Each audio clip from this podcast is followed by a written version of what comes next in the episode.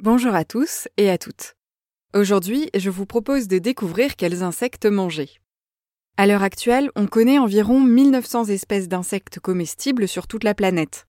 Des scarabées, des chenilles, des criquets, des sauterelles, des grillons, des vers à soie, des fourmis ou encore des scorpions.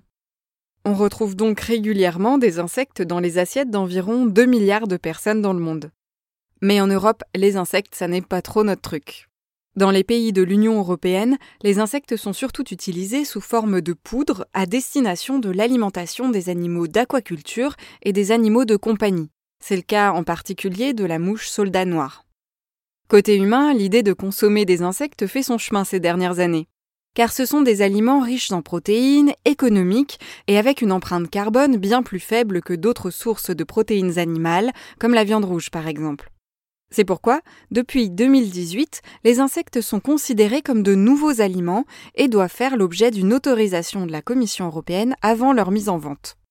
Le premier et pour le moment seul insecte à avoir été autorisé est le ver de farine, également appelé ténébrion meunier.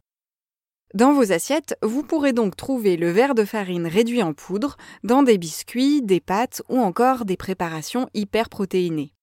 Mais les acteurs déjà présents sur le marché avant cette réglementation ont quand même le droit de continuer à proposer des insectes en attendant les autorisations officielles.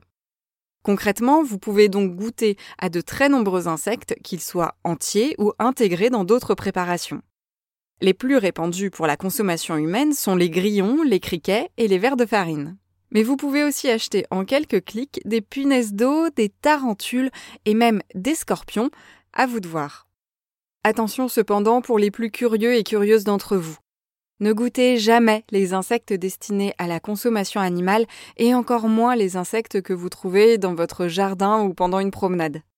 Comme ils n'ont pas été élevés pour l'alimentation humaine, leur propre nourriture n'a pas été contrôlée ni leur lieu de vie. Ils peuvent donc contenir des substances toxiques et des pathogènes.